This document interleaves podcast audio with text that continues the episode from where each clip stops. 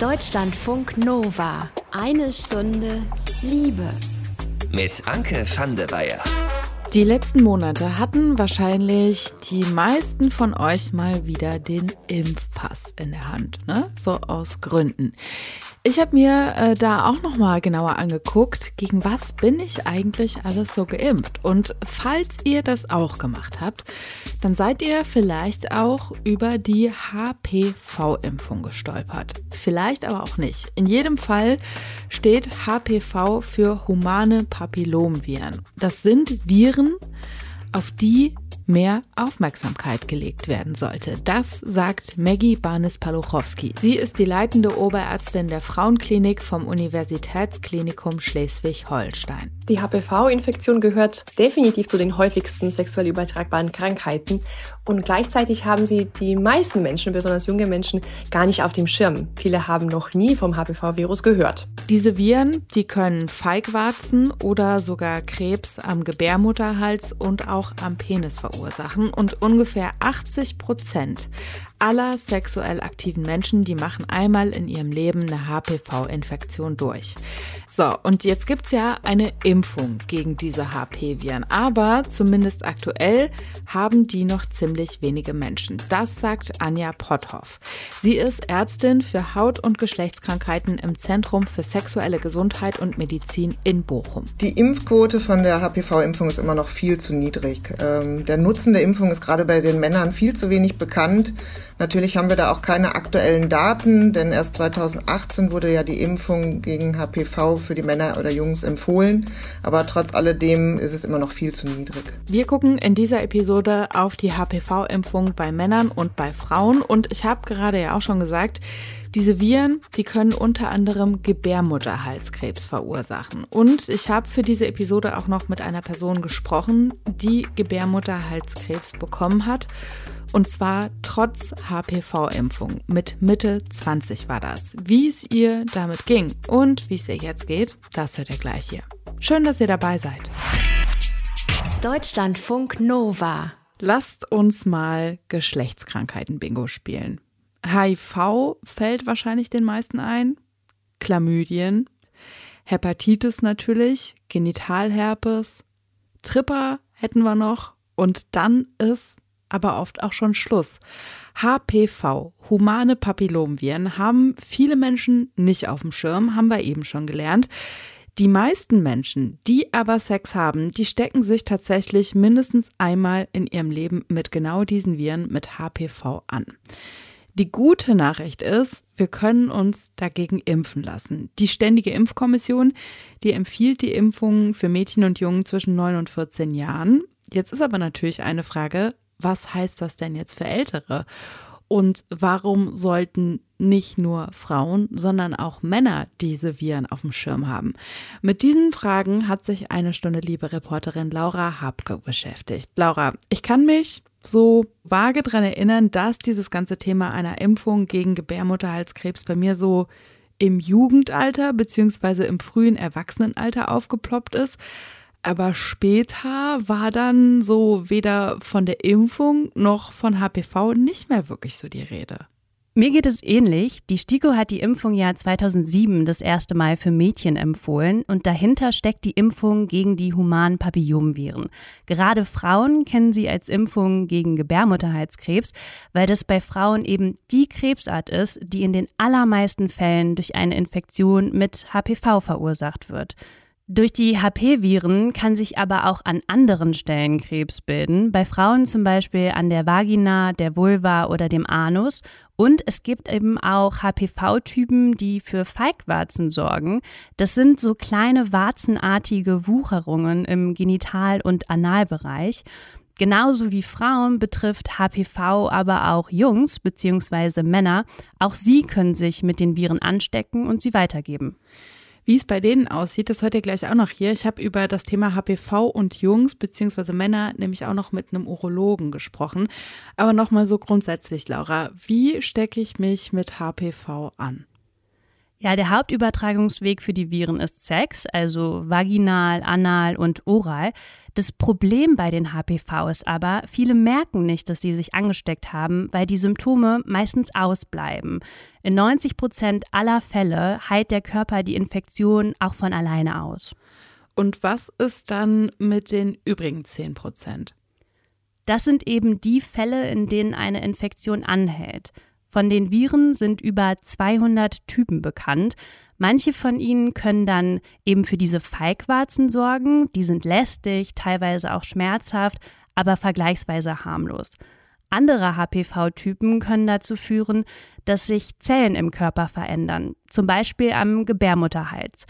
Ist die Zellveränderung mittel bis schwer, spricht man von einer möglichen Krebsvorstufe. Gerade aus den schweren Zellveränderungen kann dann in 30 bis 50 Prozent der Fälle Krebs entstehen, wenn die Krebsvorstufe nicht behandelt wird und das über mehrere Jahre nicht. Bis es zum Beispiel ähm, zu Gebärmutterhalskrebs kommt, vergehen im Schnitt 10 bis 30 Jahre. Mehr als 6200 Frauen und etwa 1600 Männer erkranken so jedes Jahr an HPV-bedingtem Krebs und bei Frauen gibt es jedes Jahr 56.000 Eingriffe wegen einer Krebsvorstufe von Gebärmutterhalskrebs.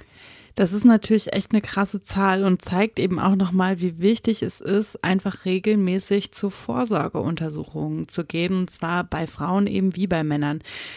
Wie kann ich mich denn jetzt beim Sex vor einer Infektion schützen? Der erste Gedanke ist da ja immer Kondome.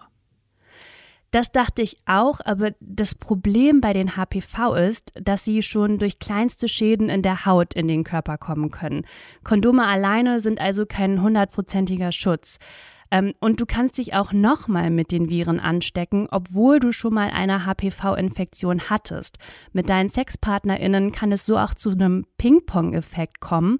Darüber habe ich mit Maggie Banus-Palukowski gesprochen. Sie ist die leitende Oberärztin der Frauenklinik vom Universitätsklinikum Schleswig-Holstein. Leider gibt es mittlerweile über 200 verschiedene Typen von HPV. Das heißt, eine Infektion schützt definitiv nicht vor einer neuen Infektion mit den anderen Typen und auch schützt sie auch nicht ähm, unbedingt vor der Infektion mit dem gleichen Typ.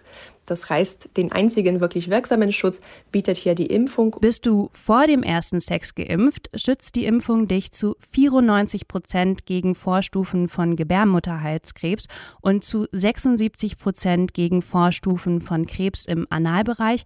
Das sagt das Robert Koch Institut. Und einer der beiden Impfstoffe, der schützt dich auch vor Feigwarzen.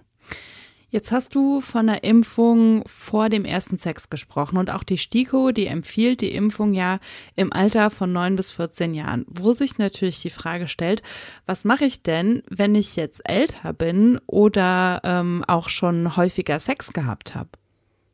Also die STIKO sagt eben, die Impfung wirkt am besten, wenn du dich noch nicht mit HPV angesteckt hast.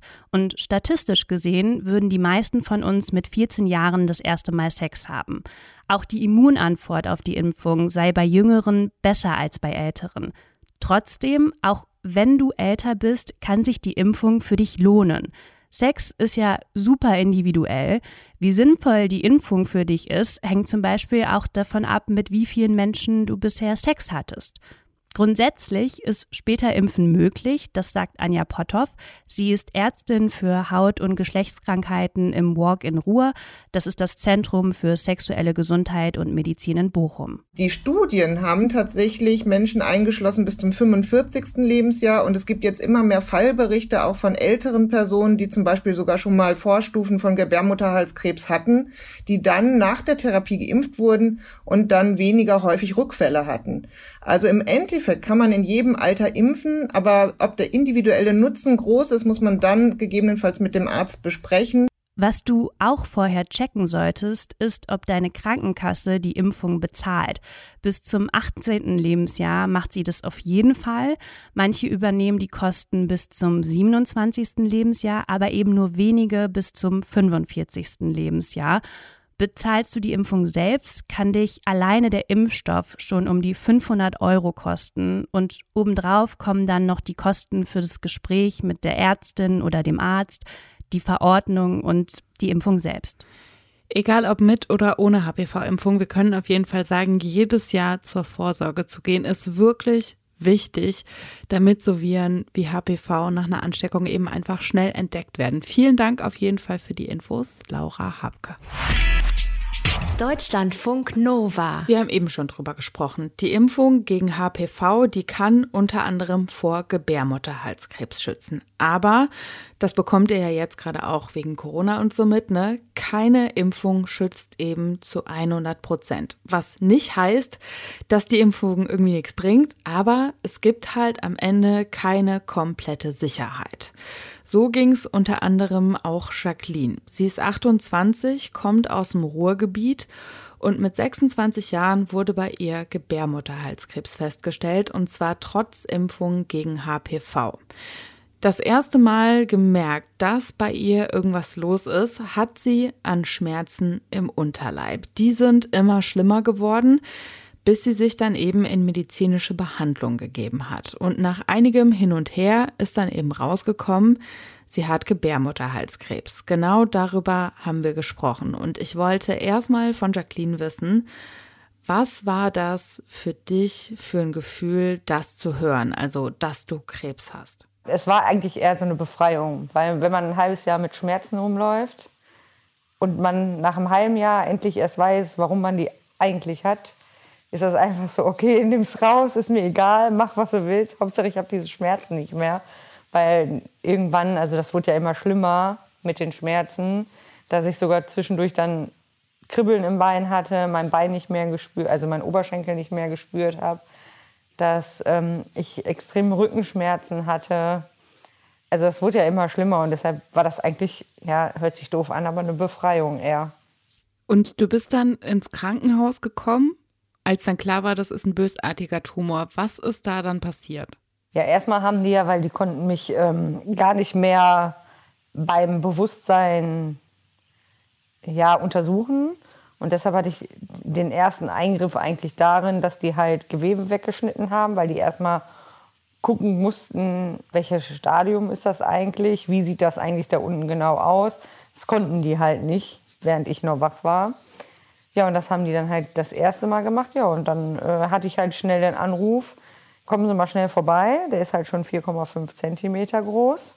Also im Durchmesser eher gesagt. Ja, und dann im Februar hatte ich halt den großen Eingriff. Und da wurden halt die Lymphen entfernt, die Gebärmutter und ein Stück Scheide. Und die Eierstöcke wurden hochgesetzt.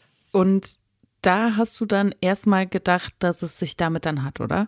Also ich war eigentlich wirklich einfach froh, wenn das alles äh, raus ist, weil die Ärztin hat halt gesagt, ja, wenn das gestreut hat, dann, äh, weil, also ich lag vier Stunden im OP und eigentlich hat die OP nur anderthalb Stunden gedauert, aber die haben halt direkt Hauptlymphen ja, aus der Leiste genommen und direkt also zur Untersuchung geschickt, ob da halt auch Krebszellen drin sind. Und sie hatte dann immer gesagt, ähm, ja, wenn da Krebszellen drin sind, dann äh, nehmen wir die Gebärmutter nicht raus, weil das hätte einfach keinen äh, Sinn gemacht, weil man sagt halt, mit jedem Schneiden verteilen sich dann die Zellen wieder.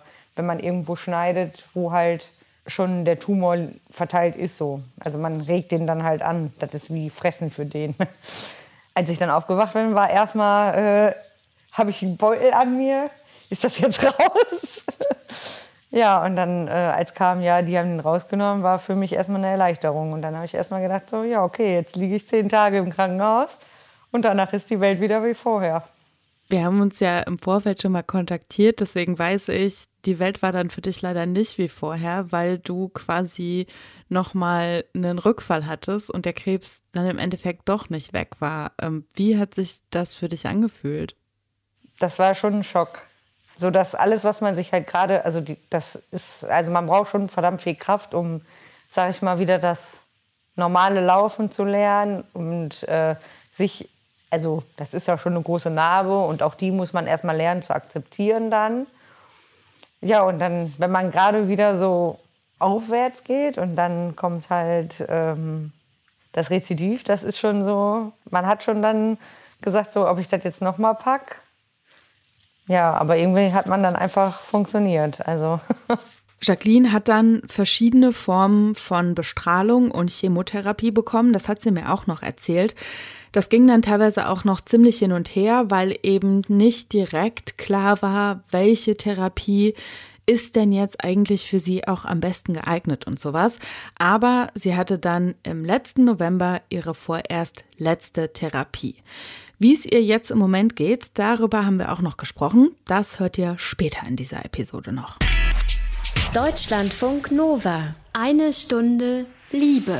Eben haben wir hier schon drüber gesprochen. Humane Papillomviren, also HPV, die betreffen nicht nur Frauen und Mädchen. Auch wenn die HPV-Impfung manchmal so ein bisschen allgemeiner auch so als die Impfung gegen Gebärmutterhalskrebs gilt. Wie HPV auch Jungs und Männer betreffen, darüber habe ich gesprochen mit dem Urologen Volker Wittkamp. Und der hat mir erstmal erklärt, warum sich auch Männer gegen HPV impfen lassen sollten. Eigentlich gibt es dafür drei Gründe. Zum ersten, weil ähm, HP-Viren auch bei Männern äh, Erkrankungen hervorrufen können. Zum einen sind es eher so lästige Sachen wie Kondylome, ja, die Feigwarzen. Und äh, dann gibt es aber tatsächlich auch bei Männern ähm, assoziierte Krebsfälle, zum Beispiel Analkarzinome, Peniskarzinome und äh, auch äh, Tumore im Hals-Rachen-Bereich, die durch HP-Viren assoziiert werden können. Schützt man mit so einer Impfung am Ende dann nur sich selbst oder schützt man damit auch andere? Nee, ich glaube, das Thema Impfung ist ja jetzt äh, so ein bisschen in aller Munde und tatsächlich schützt man auch durch eine HPV-Impfung andere Leute, weil man einfach nicht daran erkrankt. Das ähm, heißt, man gibt die Viren dann am Ende auch nicht weiter. Ja, genau. Wenn man nicht erkrankt, ähm, gibt man die Viren nicht weiter oder wenn die Impfung nicht hundertprozentig greift, dann gibt man die Virenlast äh, weniger weiter oder es gibt auch verschiedene Impfungen. Das hat man einfach gegen die gefährlichen, ja, gegen die Hochrisikoviren ähm, geimpft ist. Das heißt, man gibt vielleicht dann nur diese weiter, die harmlose Erkrankungen erzeugen und nicht die, die zum Beispiel bei Frauen Gebärmutterhalskrebs erzeugen.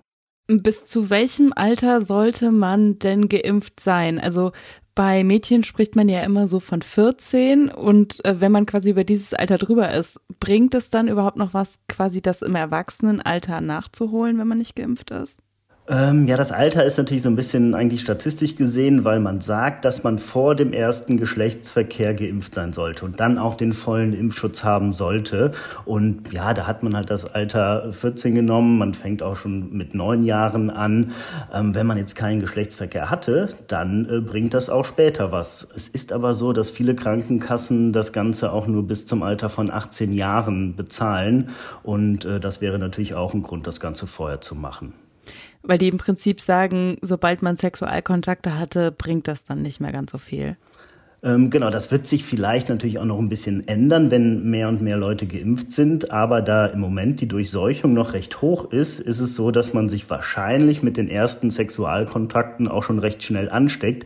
Natürlich, wenn man jetzt einmal Geschlechtsverkehr hatte, dann ähm, ist das Ganze vielleicht noch nicht so schlimm oder man hat äh, sich mit Viren infiziert, die, ähm, die nicht diese Hochrisikoviren sind. Das kann auch sein. Aber je mehr Geschlechtskontakte man hat, und da ist so ein bisschen bei HPV auch so, das ist nicht um unbedingt nur Geschlechtsverkehr.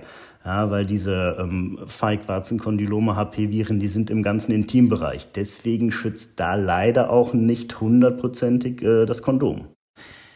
In meiner Wahrnehmung ist das tatsächlich ein Thema, was fast nur Frauen betrifft. Und ich wusste auch total lange nicht, dass es diese Impfung auch für Männer gibt. Ähm, liegt das daran, dass irgendwie junge Männer seltener zum Urologen gehen und deswegen quasi ich nenne es jetzt mal so eine Aufklärungsinfrastruktur fehlt? Tatsächlich muss man da sagen, dass da die Männer oder die Jungs nicht unbedingt schuld sind, weil ähm, erstens, wenn wir jetzt von dem Alter reden, vielleicht neun bis 14 Jahre, da ist man auch noch beim Kinderarzt. Das heißt, die können das machen und da sind viele oder müssen Jungs auch noch gar nicht zum Urologen. Klar, Jungs müssen auch nicht, äh, so wie Frauen oder Mädels, unbedingt äh, zum Urologen, sobald sie, weiß ich nicht, ihren ersten Samenerguss oder so haben. Also klar, das, das ist einfach so. Aber ein ganz anderer Grund ist einfach auch, dass es tatsächlich erst ähm, seit, äh, ich glaube, Juni 2018 vom Robert-Koch-Institut empfohlen wird, äh, Jungen zu impfen. Das heißt, vorher wurden die auch gar nicht drauf angesprochen, weil es gab da noch gar keine Freigabe. Das heißt, dass das ähm, tendenziell dann wahrscheinlich in späteren Generationen dann auch schon ein bisschen anders aussehen kann.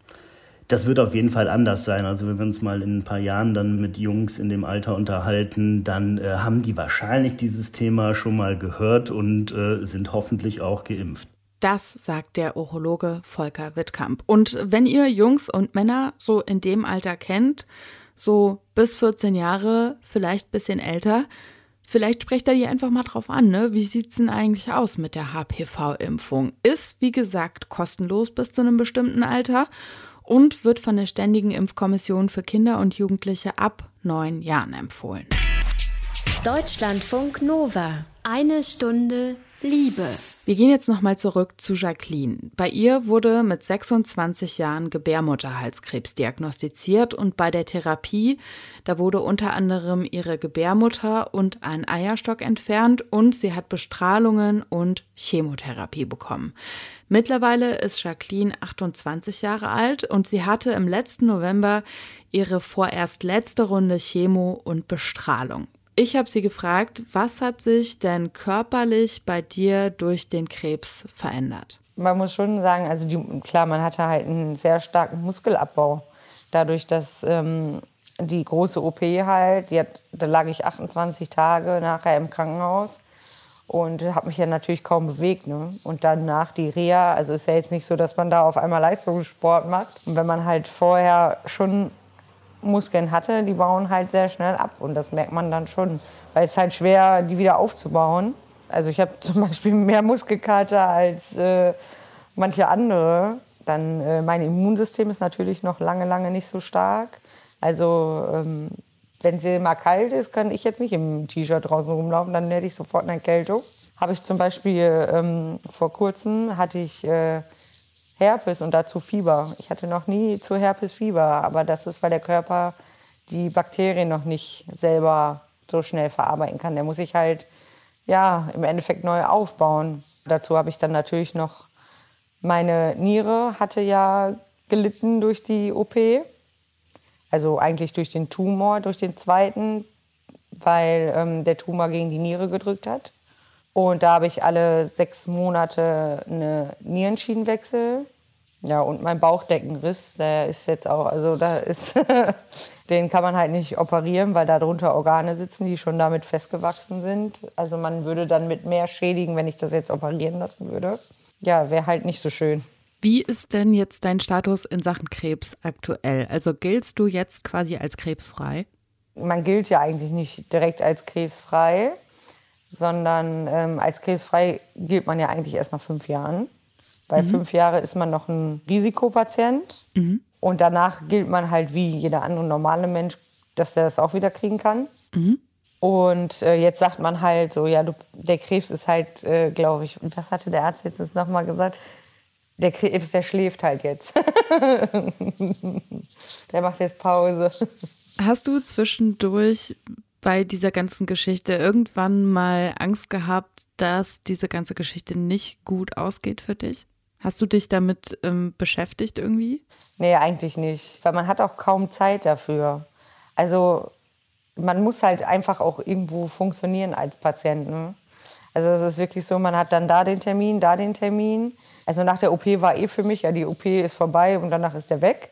Und bei dem zweiten Mal war das halt so, ich musste halt wieder funktionieren. Ne? Das war halt einfach so, okay, du musst das jetzt machen, du musst jetzt das machen. Das ging alles so schnell irgendwie.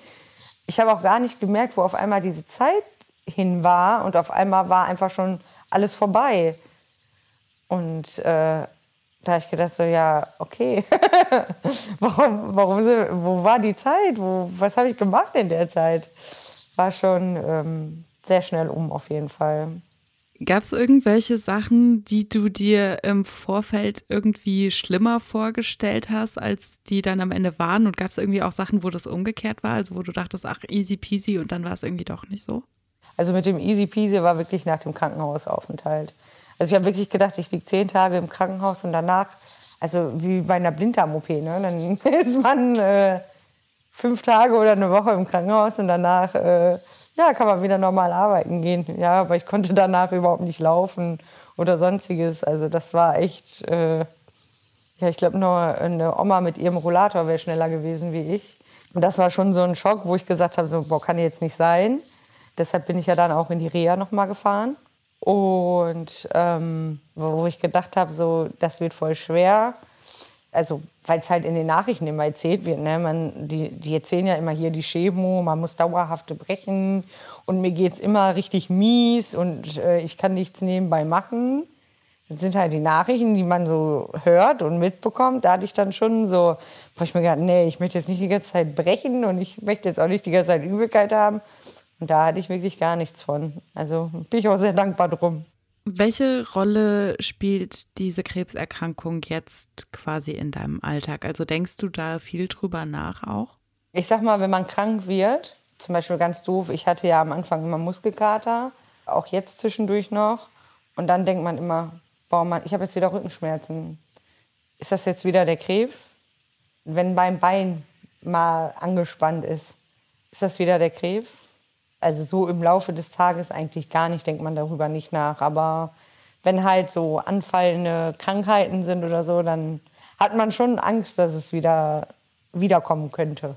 Auf jeden Fall ganz, ganz festgedrückte Daumen an Jacqueline, dass bei ihr alles gut bleibt und weiterhin auch gut wird. Vielen Dank auf jeden Fall für das Gespräch und für die Offenheit. Und bevor ihr hier noch ein Liebestagebuch bekommt, können wir, glaube ich, auf jeden Fall mal festhalten, informiert euch über die HPV-Impfung und geht zur Vorsorge.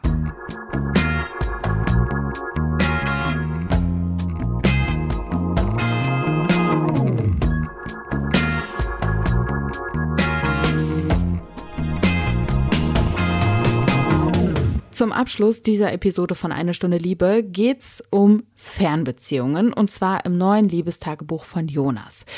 Er und seine Partnerperson Gray, die führen eine Fernbeziehung, weswegen die sich eben auch nur alle paar Wochen mal sehen. Und alle von euch, die schon mal so eine Beziehung hatten, die wissen, das nervt manchmal einfach unfassbar, wenn man die andere Person gerade wahnsinnig doll vermisst und das nächste Treffen einfach noch viel zu lange hin ist.